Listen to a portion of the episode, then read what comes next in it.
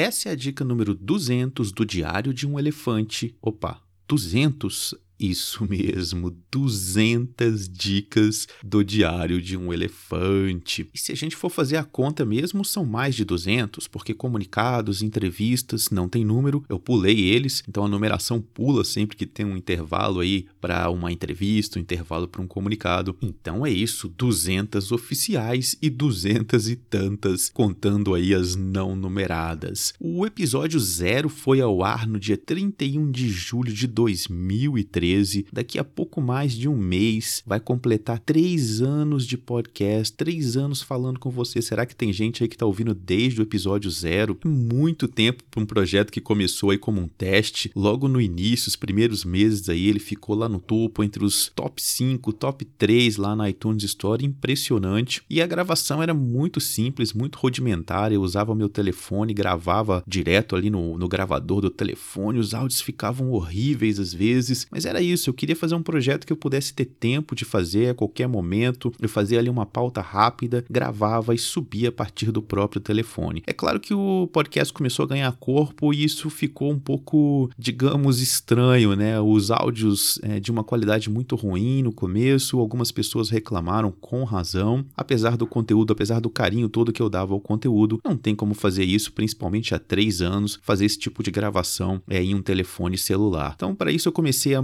modificar, é, reeditar, limpar, remixar os episódios desde o começo. Tem muito episódio já ajustado. O meu plano era acabar isso antes, acabar já há alguns meses. Não consegui. Estava aqui envolvido com outras atividades, mas não parei o projeto. Então, quem está começando a ouvir o podcast, tem ouvindo lá de trás, vai ver que melhorou, que eu limpei várias coisas, estou reorganizando uma série de coisas, estou criando grupos é, sobre assuntos variados. Enfim, esse projeto ainda vai demorar. Eu estimei mal o tempo, achei que eu ia conseguir fazer. Na verdade, eu teria conseguido fazer se eu tivesse feito só isso ou praticamente isso dentro do tempo que eu imaginei. Mas aí eu acabei tendo que fazer outras coisas. Mas não parei, vou continuar organizando, vou continuar trabalhando nesses episódios antigos. Então fique ligado. Se você usa aí o SoundCloud, visite lá. Eu estou criando as listas, né? Listas temáticas. Então são playlists sobre temas. Estou criando a partir dos episódios que eu estou reorganizando, que eu estou limpando e remixando. Então, quando quando você acessar lá, você vai ver que são poucas as playlists e com poucos episódios em cada uma delas. Mas em breve elas estarão completas com muito mais informação. Outra coisa que eu acho incrível nesses três anos é a quantidade de projetos que nasceu a partir do Diário de um Elefante. Lá no site, em vladcampos.com, você vai encontrar todas as dicas. Também estou organizando isso, então à medida que o tempo vai passando, vai ficando melhor cada post com mais informações a respeito de cada dica. Então isso tá lá, é uma réplica, né? né, uma cópia aí do que existe no SoundCloud, mas pode ser que você não saiba que existe um outro, uma outra área do site, um blog sobre tecnologia. Lá eu posto fotos dos eventos, posto informações sobre Evernote adicionais e sobre uma série de coisas sobre Twitter, Telegram, é uma série de coisas relacionadas à tecnologia em geral. Tá lá no vladcampus.com. Lá existe também informações sobre um serviço que eu presto, que é de aulas particulares e coaching para quem quer aprender a usar o Evernote ou então o Evernote Business business. Isso foi uma evolução natural, foi surgindo. Algumas pessoas me perguntaram se eu dava aula. Tá lá o botão, é só clicar no botão de aulas e você pode me mandar informações e a gente combina como fazer, valores e tudo mais. O curso online do Udemy é um curso que eu criei por conta de muita gente me pedindo informações a respeito de Evernote, informações básicas. Eu tenho muito carinho por esse curso, eu fiz com muito carinho, eu me dediquei bastante a esse curso. Ele começa numa tela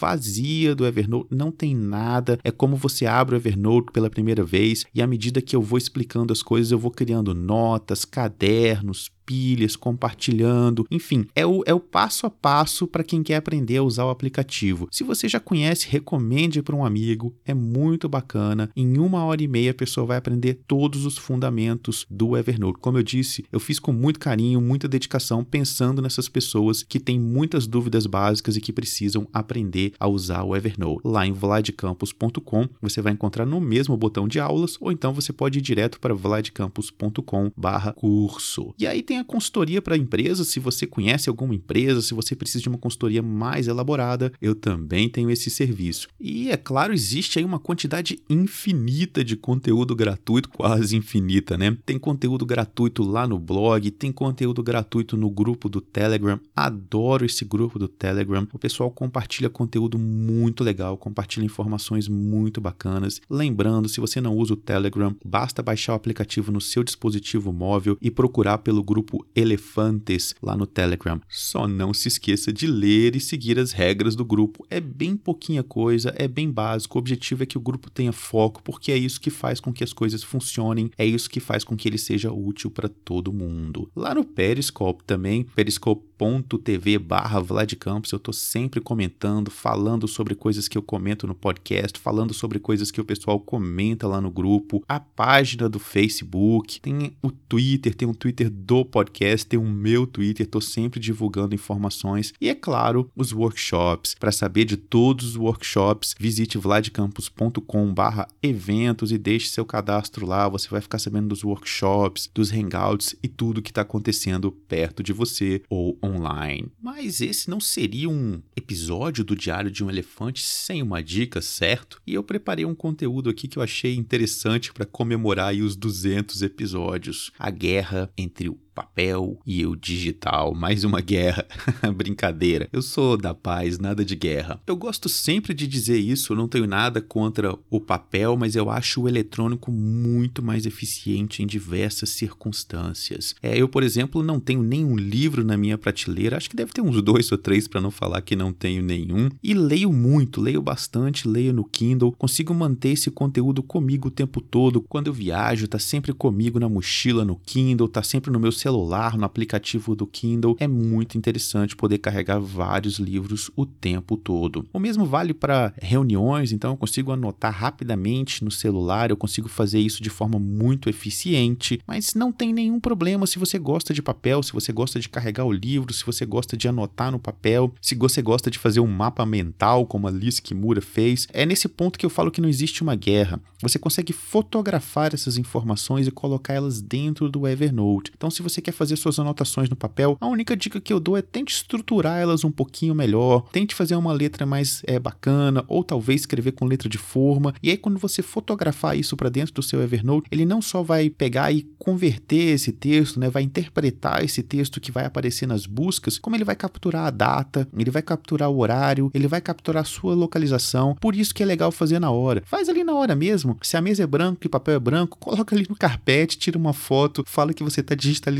no Evernote. É bem simples. Tá com vergonha, não quer fazer isso na sala? Dá uma olhada ali fora, vê se tem uma mesa quando você sair da reunião e fotografa. Fotografa no banco do carro. Enfim, tente fazer ali na hora, armazenar aquela informação com a data, o horário e a localização. O mesmo vale para os livros. Se você não quer usar o clippings que eu menciono aqui várias vezes no podcast, que captura as informações e coloca dentro do Evernote, fotografe aquelas passagens interessantes que você tem no livro. Se você tem mais tempo, copie essas, essas passagens, anote, escreva, faça um comentário no Evernote, porque essas informações elas vão aparecer nas suas buscas. Então, quando você menos espera, aquele, aquele trecho que você grifou no livro porque você achava bacana ou porque era importante, era algo de trabalho, vai aparecer. Se você for um usuário premium, vai aparecer no context, vai aparecer embaixo da nota que você está trabalhando. Se você não for um usuário premium, mesmo sendo um usuário gratuito, vai aparecer nas suas buscas. Então, é algo relevante para você. Então, tenta fazer esse equilíbrio, tenta encontrar uma forma de levar para dentro do Evernote tudo aquilo que você faz no papel. A Liz Kimura mesmo mencionou isso várias vezes no Hangout que a gente gravou. Ela tem essa possibilidade de colocar dentro do Evernote e buscar, encontrar aquelas coisas que ela anotou no mapa mental. E ela é viciada em papel e adora o Evernote. Não existe uma guerra, não tem necessidade de uma coisa existir e a outra não. O Phil Libben foi muito claro quando ele lançou o Moleskine, não existe uma guerra. O Moleskine da Evernote, ele é interessante porque ele tem uns pontinhos que tentam ajustar a página, melhorar essa informação é, no, na foto que você faz, mas qualquer papel, até o guardanapo ali da mesa de bar, que você rabiscou alguma coisa, vai ser capturado e o Evernote vai tentar interpretar sua caligrafia e isso vai aparecer na busca. Crie esse hábito. Agora, tem alguns papéis que eu recomendo que você jogue fora imediatamente. Por exemplo, fez um depósito ali no caixa eletrônico, para do lado, tira uma foto e joga fora. Não tem por que você guardar isso. Precisa de algum boleto, alguma coisa de almoço, comprovante de almoço, alguma coisa, você precisa fazer esse tipo de, de coisa, tira uma foto, guarda e joga fora. São papéis que vão empilhar isso à mesa, empilhar sua carteira e desnecessariamente. Já aqueles outros que você quer guardar, que você precisa guardar, digamos que você assinou um contrato ou algo assim, é a mesma coisa. Faz na hora, se você usa o, o, o iPhone, usa aí o Scannable, é excelente, ele já gera um PDF. Se você não usa, a câmera do Android teve um upgrade muito interessante, está capturando aí, escaneando muito bem agora. Tem que guardar o contrato?